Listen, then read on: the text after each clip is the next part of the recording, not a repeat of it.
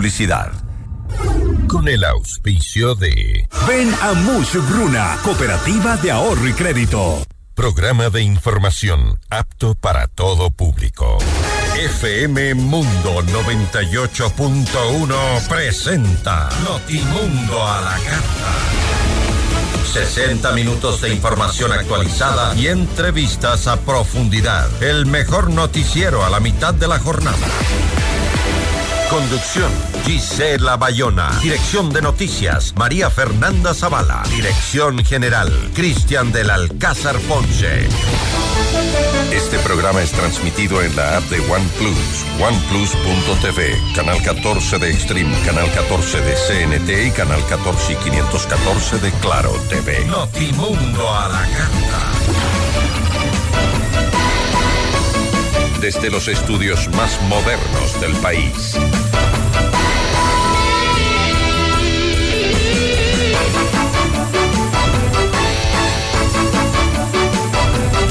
Tal? ¿Cómo están? Muy buenos días. Bienvenidos a la información en Notimundo a la Carta. Soy Gisela Bayona en un día espectacular en la capital de los ecuatorianos, con un sol espectacular, con cero nubes, un cielo completamente azul, eh, pero eso sí, con alta radiación, así que protéjase, póngase bloqueador solar si sale con un paraguas para evitar que el sol eh, le dañe.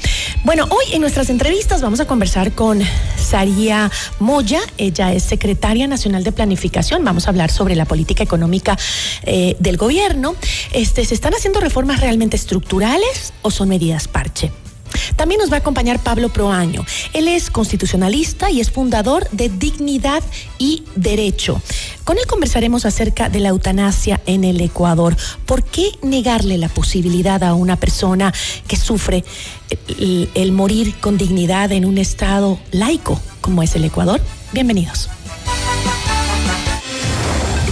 Titulares de Notimundo a la Carta.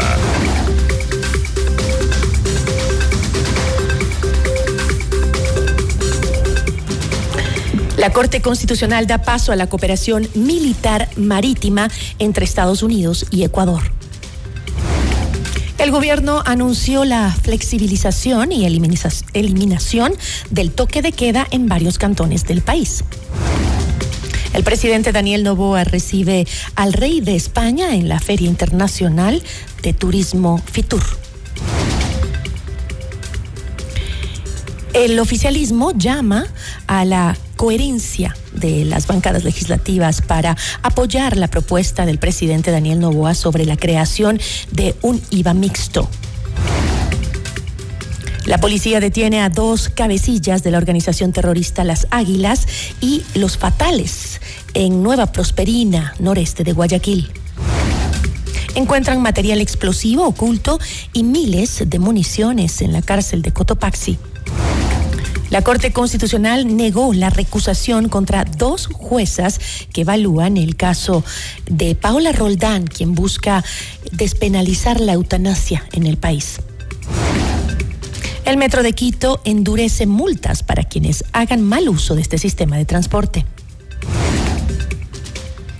En lo internacional, cientos de argentinos salen a las calles a protestar en rechazo al decreto de régimen laboral que impulsa el presidente Javier Milei. Rusia acusa a Ucrania del derribo de un avión con 74 prisioneros ucranianos que se estrelló sin dejar sobrevivientes. Las autoridades no se han pronunciado sobre este siniestro. Notimundo a la carta. Buenas tardes y bienvenidos. Notimundo a la carta, una opción para mantenerse informado. Ahora las noticias.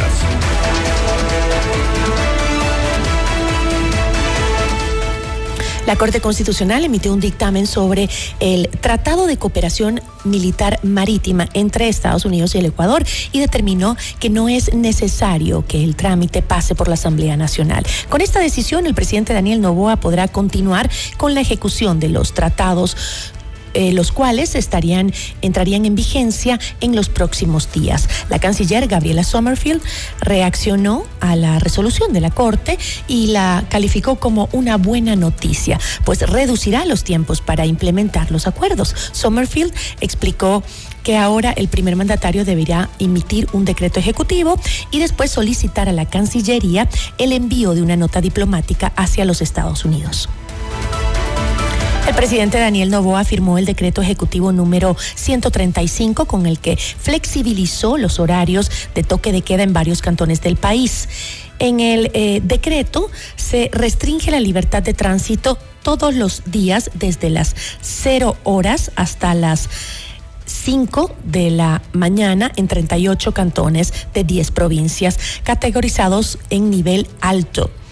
Los categorizados como nivel medio tendrán restricción de movilidad desde las 02 de la mañana hasta las 5 de la mañana, mientras que en los cantones catalogados como bajo se elimina la restricción de libertad de tránsito. Entre ellos están Alausí, Guamote, La Tacunga, Salcedo, Ibarra, Otavalo, Bolívar, entre otros. Roberto Isurieta, secretario de Comunicación, amplió esta información en 160 cantones se elimina esta restricción. Ambato y Guaranda, entre otras, no tendrán toque de queda. Cuenca y Riobamba, entre otras, tendrán un toque de queda de 2 de la mañana a 5 de la mañana. Quito, Guayaquil y Manta, entre otros, se regirán con un toque de queda entre las 0 horas a las 5 de la mañana. Esta decisión de flexibilizar el toque de queda se tomó con base a informes de la situación en cada cantón. El presidente solicitó a todas las autoridades de seguridad evaluar y actualizar de manera oportuna este sistema de semaforización. Las demás restricciones del estado de excepción se mantienen. Las Fuerzas Armadas y la Policía Nacional continuarán con sus operativos de seguridad. En otros temas, ante la falta de respaldo legislativo al proyecto de ley que busca subir el, al 15% el impuesto al valor agregado IVA, el presidente Daniel Novoa habló de modificar la propuesta e implementar un IVA mixto. Una buena señal económica para las multilaterales es tener un IVA yo creo mixto sería un punto permanente y dos puntos temporales. Me parece una buena opción. Okay. Eh, eso incrementa la recaudación Asimismo, focalizar los subsidios correctamente, pues hacerlo de tal manera en que el Estado deje de sangrar efectivo. Eh, hoy en día, pues los subsidios son cerca de 4 mil millones de dólares. Es gran parte del déficit fiscal. Entonces sí creo que hay que focalizar subsidios. ¿Cuánto de esos subsidios? creo que, creo que creo que se debería de focalizar y, reducir ese gasto por lo menos en un 25%. Creo que eso es sensato y eso no afectaría pues este, no afectaría al pueblo, sino afectaría pues a zonas, a segmentos que sí lo pueden pagar. El déficit fiscal del país bordea los 5 mil millones de dólares y además se requiere al menos mil 20 millones para enfrentar el conflicto armado interno. En Notimundo al día, Adrián Castro, asambleísta por ADN, hizo un llamado a la coherencia del resto de bancadas legislativas para que apoyen la propuesta de un IVA mixto planteada por el presidente Daniel Novoa.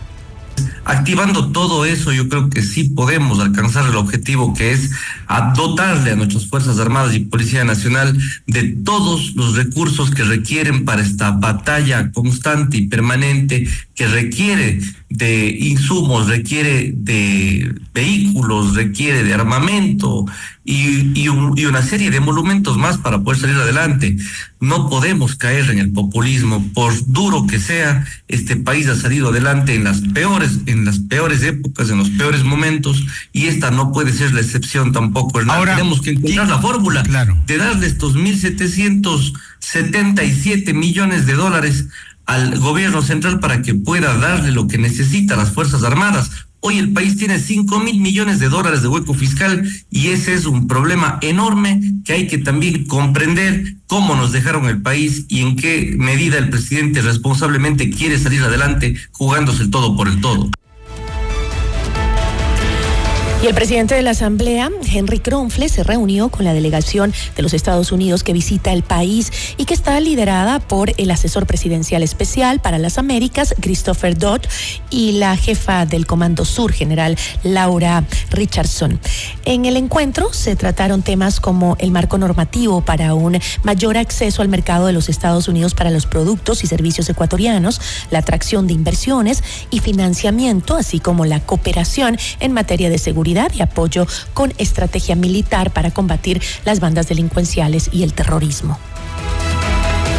La fiscal Diana Salazar se reunió también con la delegación de los Estados Unidos para analizar y brindar estrategias de cooperación bilateral con el objetivo de combatir la inseguridad y el crimen organizado. La comitiva estuvo liderada eh, también por el asesor presidencial especial para las Américas, Christopher Dodd, y la jefa del Comando Sur, la general Laura Richardson. Además, también participó el embajador de los Estados Unidos en Ecuador, Michael Fitzpatrick, y representantes de la Oficina Internacional de Asistencia Antinarcóticos. Salazar reconoció el apoyo del gobierno estadounidense para combatir la criminalidad por medio de la asistencia técnica para potenciar el trabajo investigativo de la institución.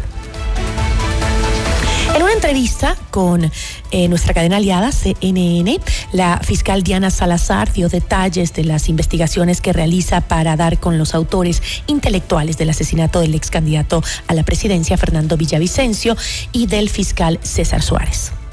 Fernando Villavicencio, la investigación no se ha cerrado. De hecho, se continuamos nosotros practicando varias diligencias y aquí sí es mi compromiso.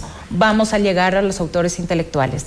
También en el caso de César hemos solicitado a la fiscal provincial que debemos tener un plan de investigación que nos lleve a determinar a aquellos autores intelectuales. ¿Y por qué no se está eh, investigando? Quizá por la dinámica propia del país. Muy poco tiempo para las investigaciones, nos concentramos en lo inmediato. Tenemos que, si bien, llegar a establecer a los autores materiales, pero también es un tema de los intelectuales, pero mucho va a pasar por el control en los, interior de los centros penitenciarios, porque se conoce que las órdenes de los asesinatos salen desde las cárceles. Además, Diana Salazar se refirió a la ola de inseguridad que enfrenta el Ecuador y detalló que trabaja en acatar, en atacar la, al financiamiento del crimen organizado. También es momento de atacar a las estructuras al bolsillo. ¿Y cómo se desarticula estas, a estas estructuras criminales? Bueno, atacando a la, a la, economía ilícita que está generando este flagelo. La Asamblea Nacional tiene ahora un desafío que es la aprobación de las reformas a la ley de extinción de dominio, que básicamente plantea, por ejemplo, la posibilidad de, de la extinción de los bienes sin la sentencia ejecutoriada. Ahora se ha planteado por parte del Ejecutivo y la Fiscalía va a apoyar ese proyecto, que tengamos la posibilidad de la extinción y sobre todo el congelamiento de los bienes justamente cuando se los identifica. El claro ejemplo, en el caso metástasis, hemos logrado identificar propiedades, bienes, pero siguen en poder de las organizaciones criminales. Y eso es lo que les permite contratar a los sicarios. Eso es lo que les permite ordenar las muertes desde las cárceles. Entonces tenemos que ir a la fuente, al origen, al financiamiento. Richard Díaz, abogado del prófugo de la justicia ecuatoriana Javier Jordán, dijo que la acusación de la fiscal general del Estado por presunta delincuencia organizada relacionada con el narcotráfico en el caso Metástasis obedecería a fines políticos de la fiscal Diana Salazar con eh, vista a las elecciones presidenciales de 2025. Notimundo a la carta. 60 minutos de noticias actualizadas. Conducción Gisela Bayona. you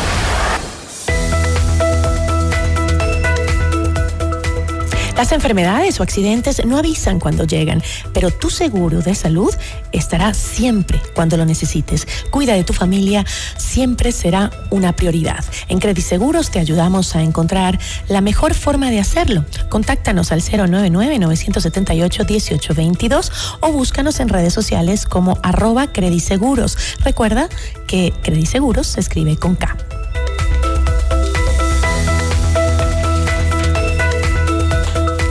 Todo lo que necesitas lo puedes lograr con créditos de Mushukruna a nivel nacional. Crédito para tu negocio, tu nuevo vehículo, compra de productos, emprendimientos, estudios, tu casa o lo que tú necesites. Estamos en todo el Ecuador. Puedes adquirir también el libro del abogado Luis Alfonso Chango en todas las agencias de Mushukruna o pídelo a domicilio comunicándote al 098 536 6772. Ya volvemos con Notimundo a la carta. Somos tu mundo, FM Mundo. Mira nuestros mejores contenidos. Suscríbete gratis a nuestro canal de YouTube FM Mundo Live. Somos FM Mundo. Comunicación 360. Inicio de publicidad. Con el auspicio de Banco Guayaquil, 100 años. FM Mundo presenta Minuto Forbes con Cristian del Alcázar Ponce. Bienvenidos. Saiki, la plataforma de moda de lujo fundada por Alice Delahunt, antigua alumna de Ralph Lauren y Burberry, anunció la contratación de Nicola Formichetti como director artístico. Formichetti, cuya carrera de 25 años abarca periodos como director creativo de Mugler y Diesel, además de colaboraciones notables con marcas como Uniqlo, MAG y Alexander McQueen, también pasó una década como director de diseño de Lady Gaga. Suscríbase ya a Forbes Ecuador en www.forbes.com FM Mundo presentó Minuto Forbes con Cristian del Alcázar Ponce. Patrocinado por Con Banco Guayaquil, ahorra y gana el 5.5% de interés sin abrir otra cuenta. Solo abre tu app e ingresa a la función Meta. Fija el monto mensual, programa el tiempo de ahorro y listo. Crea tu meta ahora y empieza a ganar el 5.5% de interés. Banco Guayaquil, primero tú. Esta es la hora. Son las 13 horas, con 18 minutos. Seamos puntuales, FM Mundo. Hoy yo quiero vivir, decorar al estilo Grifine Home Center. Para construir, decorar, mejorar tu hogar. Para pisos y paredes, hoy tenemos más. ¿Quieres mejorar tus ambientes? Hoy Grifine Home Center está aquí. Queremos verte sentir los acabados, sus formas, calidad hay de sobra. Grifine Home Center. Decora tus sueños. Al estilo Grifine Home Center. ¿Aló? Prima, ¿cómo está? ¿Cómo va el negocio? Bien, prima. Le hice caso y aumenté los productos gracias al crédito Muchugruna. Qué bueno, prima. Y ahora están en todo el Ecuador. Cuéntele a la familia. Apoyamos todas sus iniciativas y le damos crédito para lo que necesite. Negocio, estudios, viaje, vehículos y más. Hasta 30 mil dólares, sin base y sin garante. Acérquese a la agencia más cercana y solicite su crédito en todo el Ecuador. Aplica condiciones. Abogado Luis Alfonso Chango, gerente general. Estamos en el centro norte y sur de Quito. Somos tu mundo, FM Mundo. Somos FM Mundo. Comunicación 360. Fin de publicidad. Este programa es transmitido en la app de OnePlus, oneplus.tv, canal 14 de Extreme, canal 14 de CNT y canal 14 y 514 de Claro TV. Continuamos en Notimundo a la Carta, una opción para mantenerse informado con Gisela Bayona.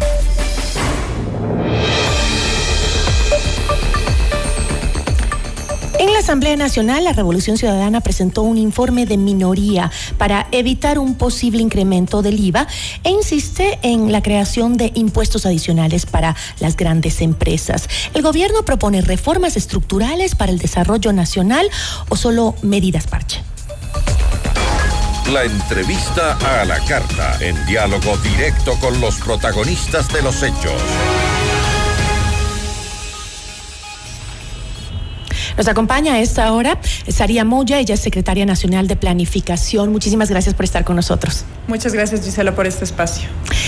Eh, en una entrevista le escuchaba a usted eh, que decía que eh, nos recordaba los ecuatorianos que el país atraviesa una difícil situación económica y social y que debe ser mitigada con medidas económicas que tengan un impacto a mediano y largo plazo. Pero, eh, ¿cuáles son estas políticas económicas estructurales que podrían tener impacto a mediano y largo plazo? Porque desde el correísmo estamos escuchando, incluso en paréntesis, el correísmo es aliado parlamentario de este gobierno. Ellos señalan que la reforma del incremento del IVA es todo menos una solución a largo plazo. Esto porque afectaría, pues dicen, el consumo, eh, sobre todo en las clases media y baja. Y eh, en este sentido, pues, eh, ¿por qué presentar una reforma que no es una medida que pueda sostenerse a largo plazo? A ver, al momento en el que nosotros pensamos en poder planificar políticas de mediano y largo plazo, debemos garantizar que éstas tengan sostenibilidad en el tiempo. ¿Qué es lo que está pasando en este momento? En este momento tenemos un déficit que ha llegado a los 5 mil millones de dólares y este déficit, a diferencia de otras ocasiones, como en el momento de la pandemia que tenía fuentes de financiamiento identificadas, 5 mil y tú ves en los siguientes meses que este déficit va bajando, ahora no existen fuentes de financiamiento identificadas. De hecho, recibimos del gobierno sin fuente identificada de financiamiento para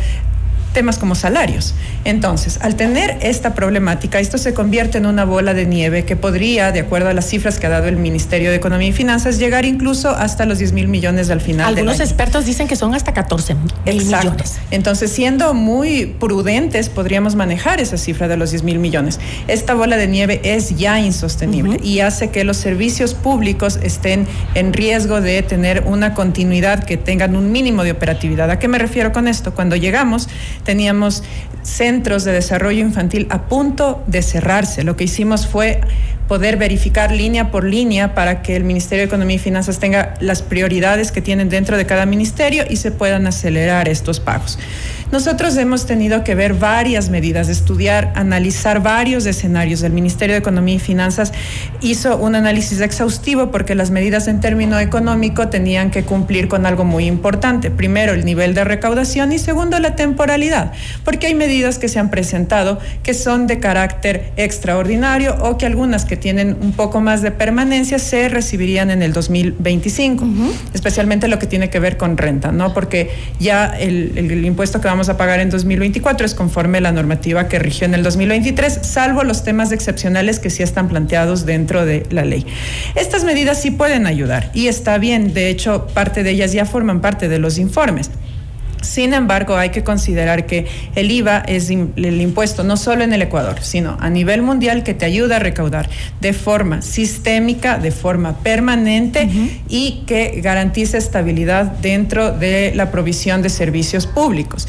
Si bien es cierto, ha habido algunas críticas con respecto a que esto va a disminuir el tema del consumo, hay que considerar que el consumo de los hogares en el Ecuador está el 65% concentrado en los dos quintiles más ricos, es decir, quienes más consumimos seremos los que más pagamos. Mientras que el 19% del consumo está en los dos quintiles más pobres y estos bienes, eh, la mayoría que, son consumidos, son parte de la canasta básica que no está grabada en el IVA, así como educación y salud. Ahora, este, em, sin embargo, el mismo presidente de la República, Daniel Novoa, ha hablado de em, una temporalidad del incremento al IVA. Entonces, mm, le vuelvo a preguntar, eh, ¿dónde están las políticas económicas a mediano y largo plazo?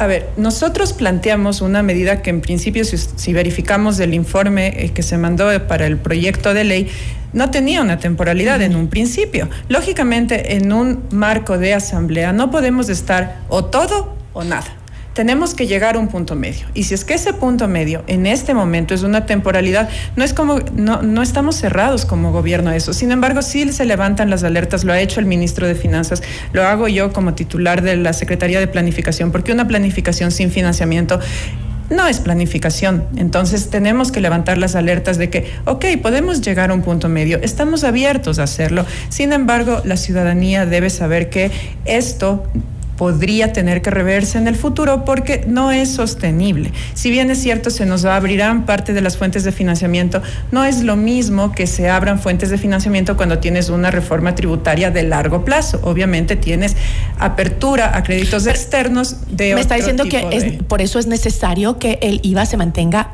indefinidamente en el 15%. es lo más saludable para las finanzas públicas. Sin embargo, si es que se tiene que ajustar medidas de mediano plazo, porque ya dos, tres años son de mediano plazo, por lo menos darían un poco de liquidez al Estado. Bueno, y habla muy bien de eh, que el Ejecutivo está escuchando, ¿no? Está abierto a escuchar. Pero, eh, sin embargo, eh, el gobierno ha señalado que esta medida del IVA y, de hecho, la última reforma entera es para financiar el estado de guerra, para poder pagar lo que estamos viviendo en este momento. Entonces, nada del dinero que se recaude se va a utilizar en solucionar los problemas estructurales. Es decir, eh, ¿dónde está el... Eh, eh, la inversión en, para eliminar la pobreza, la deserción escolar, por ponerle un ejemplo. Entonces, no son temas, no, no va a temas estructurales. Son temas estructurales porque en el proyecto de ley mismo se dice que esto, esta recaudación sería para temas de seguridad y para temas de proyectos sociales. La violencia no la podemos combatir solo con la contención. Necesitamos la prevención.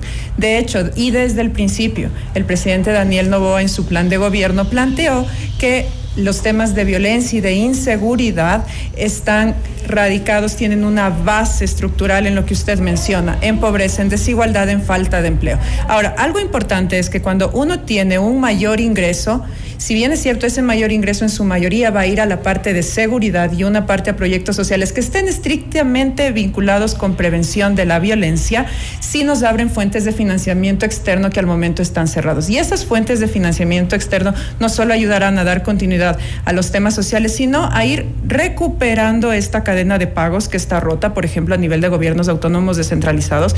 Y hemos hecho muchísimos esfuerzos por empezar el pago de una deuda que heredamos, pero obviamente para tener sostenibilidad cada mes tenemos que hacer un nuevo pago y necesitamos fuentes de financiamiento que nos ayuden con esto. Pero a ver, eh, eh, se supone que este impuesto nos daría un eh, más o menos unos más de mil millones de dólares para poder enfrentar la guerra. Ahora hablamos de también inversión social, me está diciendo, estoy totalmente de acuerdo y creo que los expertos lo han repetido varias veces, ¿no? No solo el tema de sacar a la fuerza pública para que actúe con contundencia es necesario, sino paralelamente hay que trabajar en los barrios más pobres en donde se está reclutando a nuestros niños.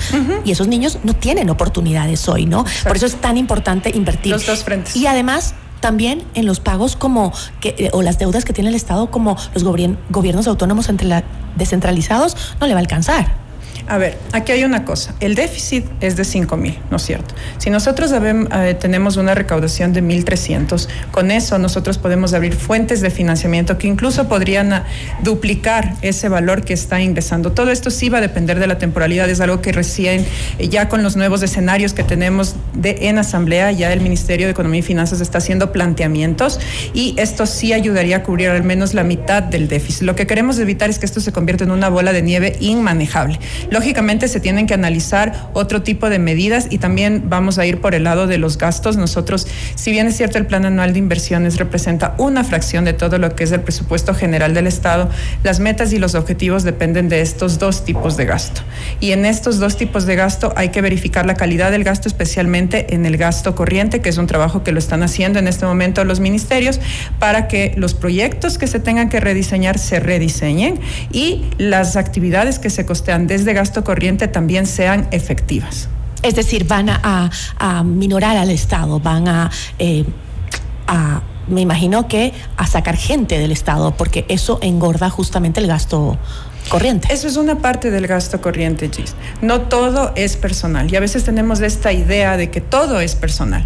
10 mil millones es personal, pero 9 mil de esos son docentes, son médicos, son fuerzas de seguridad, que más bien la gente solicita que se amplíe esa cobertura del servicio que tenemos. Si nosotros elimináramos ese 10% que queda, que sale dentro de estos tres sectores, pierde completamente operatividad del Estado. Eso no significa que, se lo, que no se lo va a hacer. Eso se lo está haciendo en este momento. Se están, incluso ya se ha anunciado dos instituciones que ya no formarían parte de, digamos, de, de las instituciones que tenemos. Pero hay que considerar que el, grueso del ahorro está más bien en temas administrativos, en hacer a las empresas públicas más eficientes. Entonces tenemos que también movernos un poco de esa idea de que en los 10 mil están la mitad haciendo... Pero eh, hemos dicho siempre y se le oye a los expertos que hablan de que eh, el aparato del Estado es muy gordo y que eso hace que sea ya inmanejable en el pago, sobre todo en la crisis que estamos viviendo ahora. Hay propuestas como por ejemplo el otro día escuchaba eh, que es posible liquidar burocracia con créditos no reembolsa, reembolsables de multilaterales y que obviamente, porque la preocupación es qué va a hacer esa gente, va a unirse a las filas del desempleo, tampoco eso es lo que queremos, ¿no es cierto? Pero con un préstamo no reembolsable para liquidar bien a la burocracia, podrían emprender en diferentes sectores. Hay que tener muchísimo cuidado con los, con los procesos de liquidación de funcionarios públicos. Si nosotros nos ponemos a ver, y esto es público también lo pueden ver incluso en las páginas web de los ministerios. Al no hacer esto de manera adecuada y correcta, lo que está sucediendo es que un año más tarde los funcionarios empiezan a regresar, los jueces dictaminan que no se le debió este, liquidar de la forma en la que se liquidó o que su servicio todavía era necesario para el Estado y regresan. Insisto en que el 90% de la nómina está en el sector social y de seguridad precisamente, y son educadores, son doctores, entonces sí creo que hay que analizar mejor cuando damos argumentos de que eh, el Estado tiene muchísima burocracia. Veamos dónde están los salarios. Y después de eso podríamos hacer algunos escenarios de ahorro, pero esos ahorros no van a dar una solución definitiva al déficit porque es un tamaño mucho mayor. Ahora, usted eh, eh, inició esta entrevista diciendo que están abiertos al diálogo, por eso están tratando de ver cuál es la más la mejor opción en cuanto al aumento del IVA, si es temporal, si no lo es, si se aplica dos puntos después, dos puntos menos. Em, eh, ahora eh, en esa apertura que están teniendo también podrían aceptar eh, la propuesta de una contribución de la banca, considerando que es el sector que jamás dejó de crecer, incluso en la pandemia. ¿Creció mucho? Sí, de hecho ya está formando parte de uno de los informes, como digo, y hay que considerar que estas medidas son extraordinarias pueden ser añadidas y se están debatiendo en el espacio de la Asamblea, pero no son una solución ni siquiera de mediano plazo. Por lo menos el tema de mantener el IVA tres años de algo de mediano plazo. Pero estas sí son de cortísimo plazo que se pueden añadir y que podrían estar consideradas, pero con esa salvedad. Al final, eh, si bien eh, los asambleístas, entiendo, pueden hacer propuestas, es el presidente quien eh, puede aumentar, modificar o crear tributos, ¿no? Em, ¿Existe un acercamiento entre el Ejecutivo y el Parlamento para solucionar de manera expedita, digamos, el tema del financiamiento? Es decir, ¿hay un diálogo extenso, constante con el Parlamento? Bueno, creo que eso se ha evidenciado, que en general existe una buena relación, que tenemos objetivos en conjunto. Muchas veces tenemos un objetivo, hay varias recetas para llegar a ese objetivo. Lo importante es verificar que esa solución que se está planteando, hasta cuándo nos va a durar y cómo nos puede ayudar. Porque, claro, muchas veces, y creo que ese es uno de los problemas que tiene el país, es que se han tomado decisiones solo pensando en que me salve a mí como gobierno, en que me salve a mí como tomador de decisión en este momento. Si es que tenemos que llegar a un punto medio, eso es mejor que nada. Como le digo, no nos podemos poner en un extremismo ni del un lado ni del otro, pero sí tenemos que tomar las decisiones y siempre dejar sobre la mesa qué tipo de decisiones estamos tomando. Por ejemplo, el tema también que se planteó eh, para solventar en algo esta crisis, darle una prórroga a la eliminación de extracción en el ITT. Bueno, el gobierno no va a tomar decisiones sin consultar a la ciudadanía. Por eso el señor presidente dijo que se está analizando el plantearle una pregunta a la ciudadanía considerando que estamos en otras circunstancias, pero siempre ahí la ciudadanía es quien decide. Obviamente, este, lo que se hace en derecho se tiene que deshacer en derecho, dicen los expertos, ¿no? Entonces la vía sería esa, eh, preguntarle a la ciudadanía si es que acepta o no una prórroga. Eh, sin embargo, ¿es posible constitucionalmente el revertir algo que ya lo decidió la ciudadanía en una consulta popular? Sin consulta popular lo veo muy difícil. Em, ¿Qué pasa eh, con la inversión pública? Em, ¿No eh, puede haber un incremento de la obra pública en el país en medio de la situación de inseguridad que vivimos, de eh, conflicto interno armado, o sí? A ver, la inversión pública es la variable de ajuste en cualquier país. ¿Qué quiere decir esto? Yo financio con eh, recursos temporales la inversión pública y por eso si es que esos recursos de alguna manera se frenan, la inversión pública debe tener la suficiente flexibilidad como para frenarse. Sin embargo, al ser el sector social y el sector seguridad los prioritarios, esos son en los que menos se, frenaría la inversión pública. Estamos queriendo dar continuidad a los proyectos que tienen que ver con infraestructura educativa, repotenciación y nuevas infraestructuras, al igual que con el sector de la salud, equipamiento para nuestras fuerzas de seguridad y lo hemos seguido haciendo. Nos entregaron, este, justo cuando llegamos, revisamos y en ese análisis de ver proyecto por proyecto, vemos que hay proyectos de seguridad prioritarios que nunca tuvieron un desembolso de anticipo siquiera. Peor aún, un primer pago, un segundo pago. Nosotros dimos viabilidad a eso y los chalecos están donde tienen que estar, con nuestras fuerzas de seguridad. Fueron entregados esta semana. Sí, luego de haber visto que el gobierno anterior no pudo en dos años ni siquiera hacer una compra de chalecos. Pero, sin embargo, este, sí, esas son las medidas urgentes que necesitamos de inmediato. Eh, pero, ¿qué pasa con la reactivación? Bueno, nosotros en este momento tenemos que primero contener, tenemos que planificar también en dos escenarios, uno con aprobación de la ley y otro viendo las otras medidas que se toman y que ya lo ha anunciado el Ministerio de Finanzas y nosotros también. Son medidas dolorosas, pero son necesarias para dar continuidad. Pero esto todavía, mientras no se tenga un escenario más claro del IVA, más bien nos mantenemos optimistas en que esto llegue a un buen puerto y nosotros podamos dar continuidad a los principales proyectos sociales y la inversión en el Ecuador en este momento tiene, el plan anual de inversiones tiene un presupuesto de arranque de 1.500 millones. Es posible que esto se ajuste un poco dependiendo de la viabilidad que tenga este proyecto de ley que, que está en la Asamblea. Y el gasto corriente se pueda mantener a fin de dar continuidad al servicio. Ahorita vamos a hablar de continuidad en el corto plazo. Una vez que tengamos las medidas económicas aprobadas nosotros podremos pasar a una planificación ya de mediano plazo fortaleciendo los servicios que estamos dando. Ahorita lo que está en riesgo es la continuidad de los servicios. Yo le agradezco muchísimo por habernos acompañado. Muchísimas gracias. Muchísimas gracias, Gisela. Agradecemos a Saría Moya, secretaria nacional de Planificación. Notimundo a la carta. Información oportuna al instante mientras realiza sus actividades al mediodía.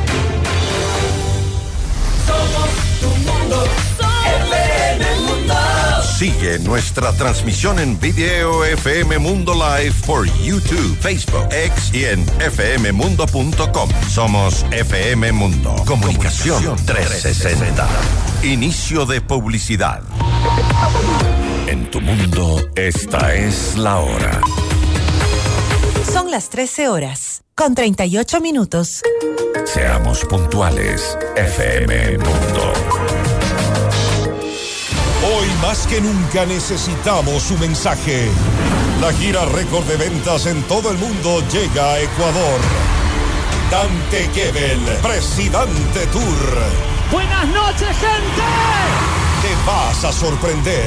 Una noche para reír, conmoverte y emocionarte. Te llegará al corazón. Quito a pedido del público. Dos funciones, 7 y 8 de febrero, 20 horas. Teatro Nacional Casa de la Cultura. Últimas entradas a la venta en ticketshow.com.es. Río Centro, Mole Jardín, Paseo San Francisco y el Recreo. Con tarjetas Produbanco. 10 meses sin intereses. Auspician Pícaro Resto Grill, Extreme, Aseguradora del Sur y Suizo Hotel Quito. Dante Gebel, presidente, te lo trae Top Shows. Somos el mejor aliado este 2024 para tu empresa, negocio y emprendimiento. Cumplimos tus objetivos y nos ajustamos a tu presupuesto con publicidad 100% efectiva. Contáctanos ya a ventas arroba fmmundo.com. WhatsApp 099 003 8000. Somos FM Mundo. Comunicación 360. Indoauto, el concesionario Chevrolet con más de 50 años de trayectoria, combina experiencia e innovación para brindarte el respaldo y la asesoría que necesitas. El Territorio es confianza, garantía y servicio personalizado. Encuentra una agencia Indoauto a cada 150 kilómetros entre Quito y Guayaquil. Descubre el Territorio y vive la mejor experiencia en ventas y servicio. En Indoauto tenemos un Chevrolet para todos. Visita nuestra agencia en Quito, ubicada en las Naciones Unidas 1780 y América.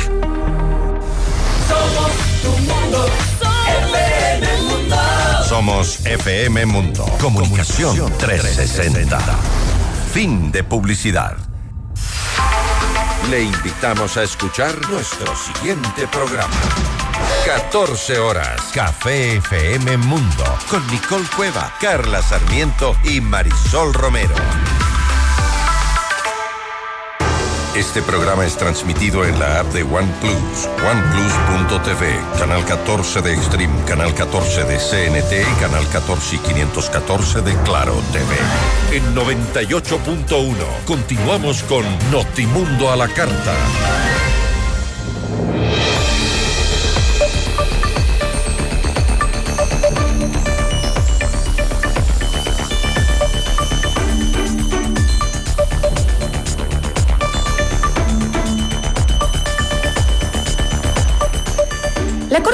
Negó un pedido de recusación de una organización identificada como Provida contra dos juezas del tribunal que deben evaluar la demanda de Paula Roldán para despenalizar la eutanasia en el país.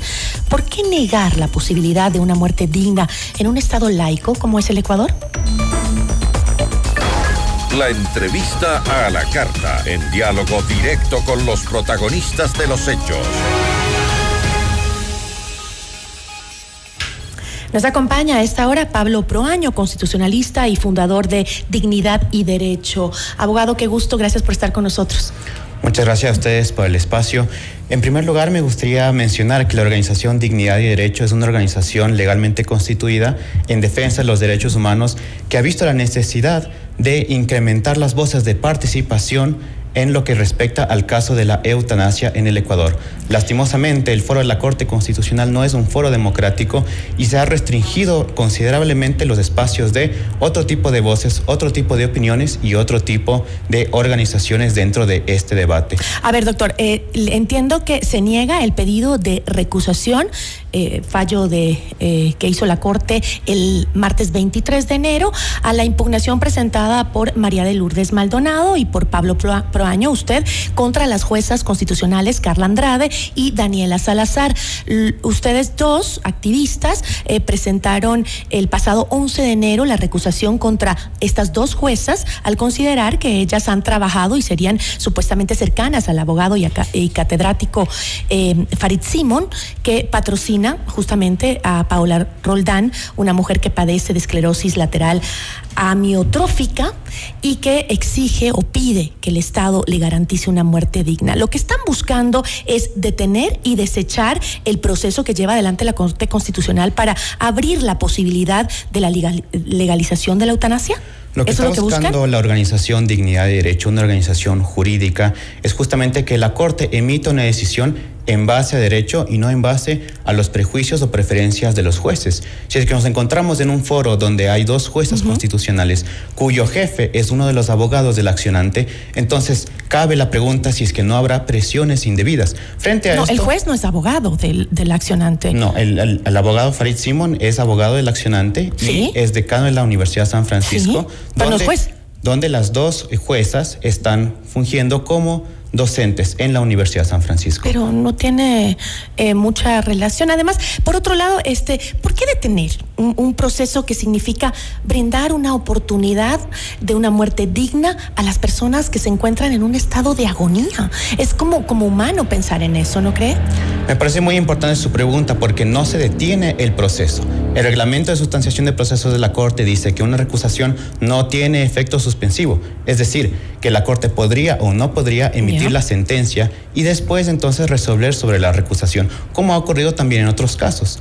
En el caso en cuestión, la Corte ha decidido resolver primero el proceso de recusación. Y como la Corte no tiene una fecha para emitir la sentencia, no podemos hablar de una dilación injustificada. Un proceso de recusación es un, eh, es un instrumento jurídico que nos permite garantizar la independencia judicial. Y en un caso tan importante como es la despenalización de la eutanasia y tan vigente para todos los ecuatorianos, porque no se trata solo de un caso en particular, sus efectos serán generales, necesitamos entonces contar con una justicia imparcial y con la participación de todos los sectores de la sociedad. Ahora, este, dentro de la página web de, de su organización, la organización eh, Dignidad y Derecho, eh, se menciona que esta entidad es una fundación, como usted lo mencionó al inicio, sin fines de lucro, con el objetivo de defender y promover el respeto de los derechos humanos y el Estado de Derecho en el Ecuador mediante la eh, litigación de interés público y la asesoría legislativa basados en la dignidad humana y la antropología cristiana. ¿Qué es eso? ¿Me puede explicar qué es la antropología cristiana? Es importante considerar que los argumentos de la Organización Dignidad y Derechos son netamente jurídicos. En el caso de la recusación, nosotros nos hemos remitido a lo que dice la Ley Orgánica de Garantías Jurisdiccionales y a lo que dice la Corte Interamericana de Derechos Humanos. Esto es que debe haber una justicia imparcial. Pero usted, usted es activista pro vida. Nosotros somos abogados de una organización de derechos humanos, como usted bien lo acaba Con de leer. antropología cristiana. Así ¿Qué, es. ¿Qué quiere decir? ¿Me puede explicar? Porque no, no lo entiendo, no lo tengo claro. Bueno, es importante partir del punto de la dignidad humana. Es algo que se ha eh, tratado fundamentalmente en este caso. La concepción de la dignidad humana está en la Constitución, está en los tratados de derechos humanos, en los tratados internacionales. Y es, hay una cierta concepción de la dignidad humana que está en conflicto con lo que está tratándose dentro del tema de la Pero no me contesta, abogado. Quería saber qué significa antropología cristiana, que es la base de la organización que usted representa. Sí, yo le estoy comentando también el caso que nos estamos llevando. sí, solo segui- parte Vamos a seguir con el caso. Solo quería saber qué, qué significa eso. Bueno, como le comento, nosotros defendemos una cierta postura de derechos humanos relacionada a la dignidad humana desde una antropología cristiana. Estos son los derechos humanos partidos a través de o a partir de los, los tratados internacionales de derechos humanos y lo que dice nuestra constitución. Y lo que dice la Biblia, me imagino, porque es cristiana. Lo que dicen los tratados de derechos humanos y lo que dice nuestra Justamente a constitución. eso va mi pregunta, porque eh, Ecuador es un Estado laico y, eh, y de derecho. eh, no, no se podría aceptar eh, razones fundamentadas en ninguna religión para tomar una decisión eh, jurídica, ¿no es cierto? ¿O me equivoco? Sí, estamos absolutamente de acuerdo. Tienen que constituirse todas las decisiones, todas las visiones y todas las posturas. Ese es el principio del Estado laico, no excluir ninguna de las posturas religiosas o no religiosas en un Estado democrático.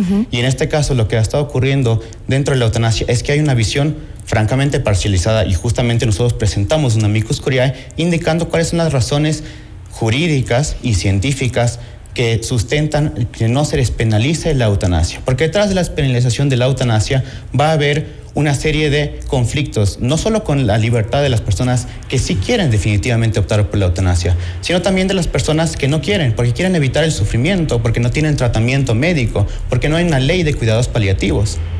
Y frente a eso, lo que el Estado, en vez de garantizar el derecho a la salud, garantiza la muerte de esas personas. Ahora, este, tras la recusación de su organización Dignidad y Derecho, Paula Roldán publicó en su cuenta de X eh, lo siguiente, dijo, grupos pro vida, yo también soy pro vida, pro vida digna, pro vida con sentido, pro vida sin exceso de dolor, aquellos que se adueñan del título pro vida y a los que secretamente están detrás fabricando esas artimañas, les invito a que se amarren a su cama una semana, no tres años y medio como a mí me ha tocado. Doctor, la lucha por la vida significa pelear por una vida sin condiciones de dignidad, de, de- de, eh, que lo respalda, y usted lo ha dicho, la Constitución. El derecho a la vida desde la concepción incluye también un derecho a la vida digna y un derecho a la muerte digna. La pregunta es, ¿qué es lo que consideramos nosotros una muerte digna? La muerte digna es aquella que contiene cuidados paliativos, aquella que contiene todos los tratamientos que una persona necesita, o la muerte digna es simplemente pues despachar a ciertas personas porque son eutanasiables o porque son consideradas entonces un peso para el Estado o para la sociedad. Pero aquí lo plantea una persona bajo su propio pedido, digamos, no es que lo la están eh, eutanasiando, como usted dijo, ella lo está pidiendo por una muerte digna, porque usted tiene la razón, no hay cuidados paliativos que el Estado eh, le otorgue a estas personas que están en los últimos días de su vida para evitar los intensos dolores. Y yo lo digo porque tuve una madre que murió de cáncer y sus dolores eran realmente insoportables y verla sufrir y gritar de dolor nos destruía a todos en la familia, ¿no? E- y yo creo que este sí tienen que existir los cuidados paliativos, pero lamentablemente en nuestro país la mayoría de las personas no tienen acceso a esos cuidados. ¿No sería mejor eh, trabajar en un proyecto como la eutanasia en donde se pueda decidir en el caso que se deba por ella y después paralelamente trabajar también para que el Estado nos dé o cuidados paliativos a estas personas que lo necesitan? Le cuento un caso interesante. En Canadá está legalizada la eutanasia y en Estados Unidos principalmente el suicidio asistido. Y en dos sociedades vecinas considerablemente liberales no hay los mismos, eh, los mismos números entre eutanasia y suicidio asistido. ¿Por qué? Porque las personas no optan por el suicidio asistido, porque prefieren que un médico de la salud im- implemente la eutanasia. ¿Qué es lo que está pasando entonces ahí? Hay una obligación del médico, ya no es del Estado, ya no es solo la libertad de una persona. Hay un tercero en cuestión, un médico que se ve obligado entonces a practicar la eutanasia. Y hay una obligación de un Estado de proveer salud, de proveer medicamentos, que no está siendo cumplida. Y en función de eso hay sufrimiento. Nosotros no estamos a favor del sufrimiento de la gente. Hay algo que se llama el encarnizamiento terapéutico. Eso es antiético. Y estamos absolutamente en contra de esta postura. Porque una persona tiene que, no tiene que extenderse su Pero vida ¿cuál es la motivación jurídica, doctor, para continuar con una penalización de la eutanasia? que nosotros en el Ecuador no tenemos todavía leyes que protejan a los enfermos. Y si no tenemos leyes que protejan a los enfermos y no tenemos leyes que otorguen adecuados servicios de salud, entonces la gente va a comenzar a morir sin necesidad de buscar la muerte. Porque buscamos aliviar el sufrimiento y en eso estamos todos de acuerdo. No queremos que la gente sufra en una cama, no queremos que la, gente- que la gente sufra en las calles o solos. ¿Las motivaciones no son netamente religiosas? Por supuesto que no. Nuestro amigo Corea está repleto de argumentaciones jurídicas basadas desde el punto de vista de la Constitución, de los tratados internacionales de derechos humanos y la experiencia de otros países, si quiere, argumentos sociológicos que nos permiten ver cómo la despenalización de la eutanasia en ciertos casos conlleva a cuestiones que son socialmente cuestionables, ¿Cómo cuáles? como la eutanasia en niños con depresión. Es la discusión que tienen actualmente en Canadá. Un niño con depresión que no desea morir, ¿el Estado tiene que proveerle la muerte? ¿No deberíamos entonces, para qué tenemos entonces políticas en contra del suicidio? Pero, eh, ay, no, eh, eh, esto va con un reglamento y el reglamento que se está planteando dice justamente que la persona tiene que tener una enfermedad eh, terminal. Una persona que está sufriendo dolores realmente insostenibles, que su vida se está pagando y eso es lo que pasa con Paola Roldán, que Pues su vida se está pagando. Ella va a morir, definitivamente va a morir. que la demanda se solicita para personas con dolencias y enfermedades mentales. No hay una No, restricción. no, no. En el reglamento, no, en el reglamento que se plantea acá y que incluso lo, pan- lo plantea el equipo legal de Paola Roldán, dice claramente solo a las personas y cuando esta persona está en capacidad de vol- voluntariamente pedir la eutanasia. No habla de personas con depresión, psicológicamente afectadas, absolutamente. Eso no es cierto. Eso no es cierto porque aquí lo hemos visto. No, es que aquí, aquí lo hemos analizado con los expertos justamente y, y se- lo que se plantea es absurdo que permitan que se plantee una cosa como lo que usted está diciendo, que los niños a los 12 años, si tengo depresión, me quiero morir, por favor, eh, que me asista un médico. Eso eh, me parece una locura. Eh, lo que usted dice, si está pasando en otro país, me parece terrible y debería normarse, pero en este caso no es así, está clarísimo los, las, el, reglamento que dice quiénes podrían acceder a pedir una eutanasia. Personas exactamente como Paola Roldán, que, están, que van a morir tarde o temprano. Lo que queremos es evitarle una muerte de agonía dolorosa, perdiendo cada vez sus facultades. Cuando ella está diciendo conscientemente, quiero darle a mi familia la paz y la tranquilidad y a mí, que sufro un dolor indescriptible, ya ni siquiera la morfina le evita los dolores. Usted ha hecho algo muy importante, Gisela. Vamos entonces a acortar su vida para acortar su sufrimiento. Y hay un tema en debate. ¿Quién, ¿De quién va a ser esa decisión? ¿De los enfermos o de sus familias? De los enfermos que están bajo su propia voluntad y lo dice el reglamento de los enfermos bajo y ella ahora tiene la facultad de decidir Y sobre sin ella embargo, en entrevistas pasadas, los abogados de Paula Roldán han pedido que sean las familias las que puedan decidir respecto de personas que no están en capacidad No, de esto es decidir. totalmente equivocado. Lo que dicen los abogados es que no quieren que la familia sea quien tenga que tomar esa decisión tan dolorosa, sino que sea ahora Paola que está eh, lúcida y que aún puede, está, puede en sus facultades tomar una decisión. Es justamente lo que quieren evitar. Me gustaría hablar en términos generales. Hablo en términos generales porque, porque es una ley, es una modificación de una ley general. No estamos hablando únicamente de un caso en particular. Si fuera un caso en particular, Por eso está el estaríamos hablando de reglamento, una doctor. acción de Por eso, y usted sabe, usted es abogado, hay un reglamento que especifica en qué casos y quiénes.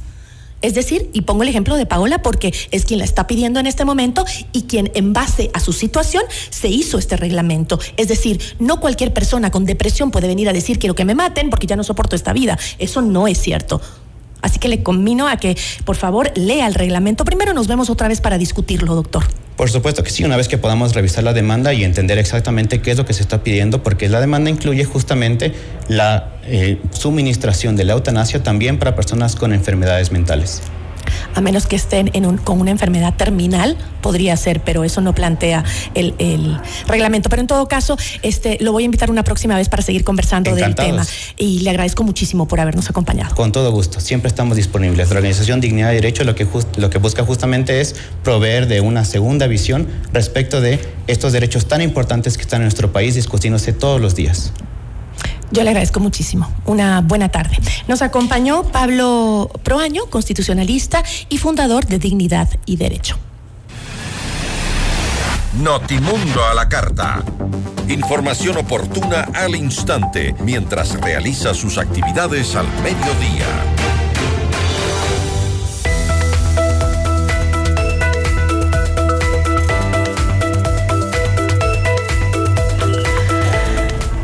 Ecuador Unido un especial de FM Mundo y Notimundo por la seguridad que el país necesita. Análisis, entrevistas y un recuento de los hechos y efectos tras la declaratoria de conflicto interno armado en el Ecuador. Sábado 27 de enero, desde las 10 de la mañana a la 1 de la tarde. Reprise domingos desde las 17 horas y lunes desde las 19 horas 30.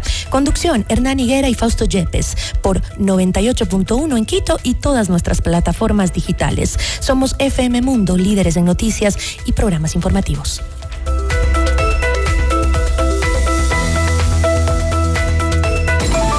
Notimundo a la carta, una opción para mantenerse informado. Ahora las noticias.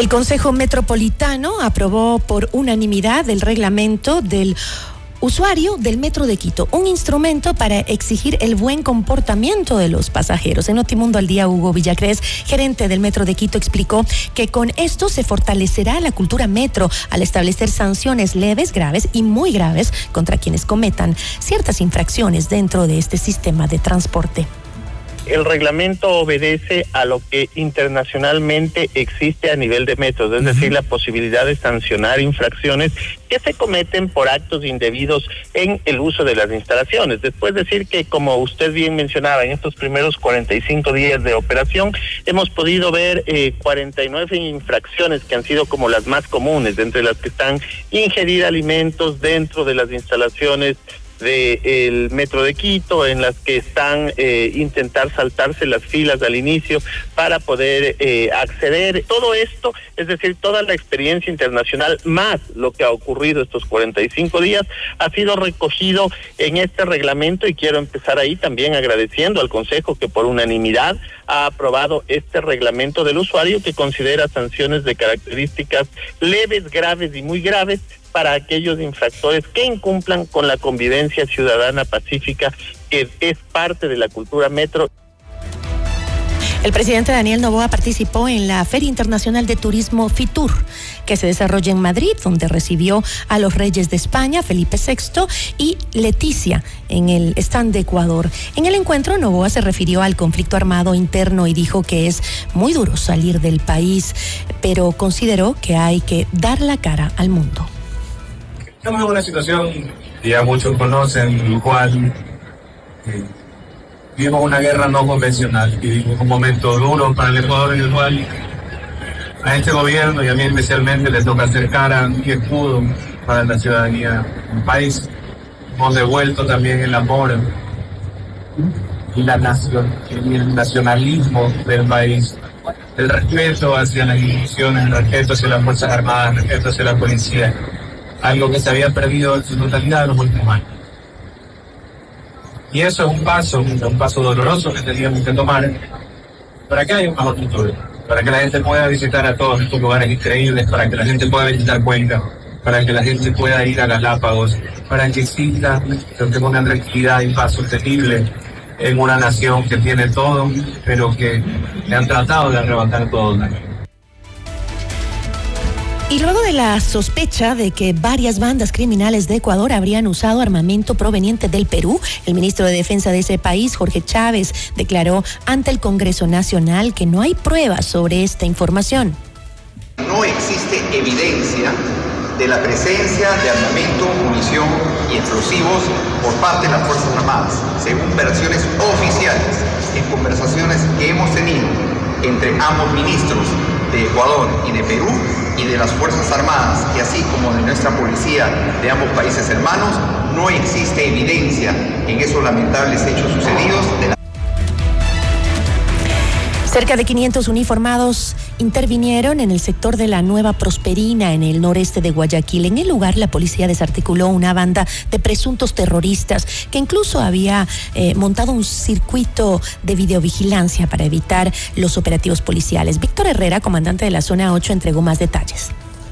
El primer resultado importante es lograr detener al cabecilla de esta estructura que tiene los nombres de Oviedo Zambrano Pedro Jesús, más conocido en el mundo del AMPA como alias El Pingüino, y a su hermano Brian Robert Zambrano Oviedo. Estas dos personas son requeridas por la ley por estos varios delitos que se cometen en el sector. Son las personas que generaban extorsiones y vacunas en el sector. Cabe señalar que dentro del poder de esta banda delictiva se, se encontró armas de largo alcance, como es con un fusil de última generación de uso bélico calibre 223, una pistola Glock 9 milímetros, 9 milímetros que van a ser periciadas para que ese cotejamiento nos diga en qué asesinatos, en qué homicidios fueron utilizados estas armas. También tenemos... Personal de las Fuerzas Armadas encontró dentro del pabellón de mínima seguridad de la cárcel de La Tacunga dos tacos de explosivos y dos estopi, estopines. Tras el hallazgo, se procedió con la detonación controlada del material. Asimismo, se hallaron armas, fusiles, granadas, una subametralladora y más de 2.000 municiones en los baños del centro penitenciario. Las fuerzas En Notimundo a la Carta es momento de realizar un recorrido por el mundo.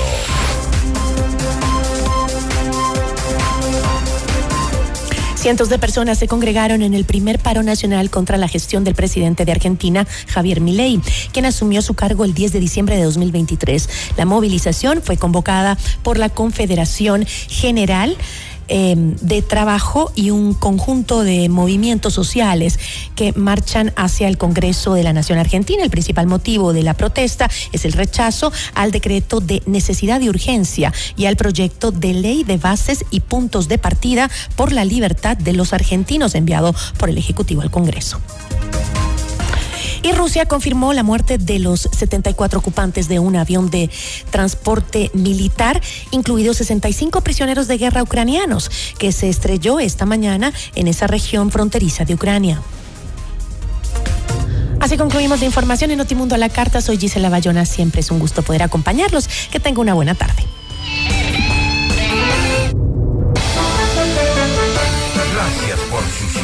Esta tarde. FM Mundo 98.1 presentó Notimundo a la Carta. 60 minutos de noticias actualizadas y entrevistas. El mejor noticiero a la mitad de la jornada.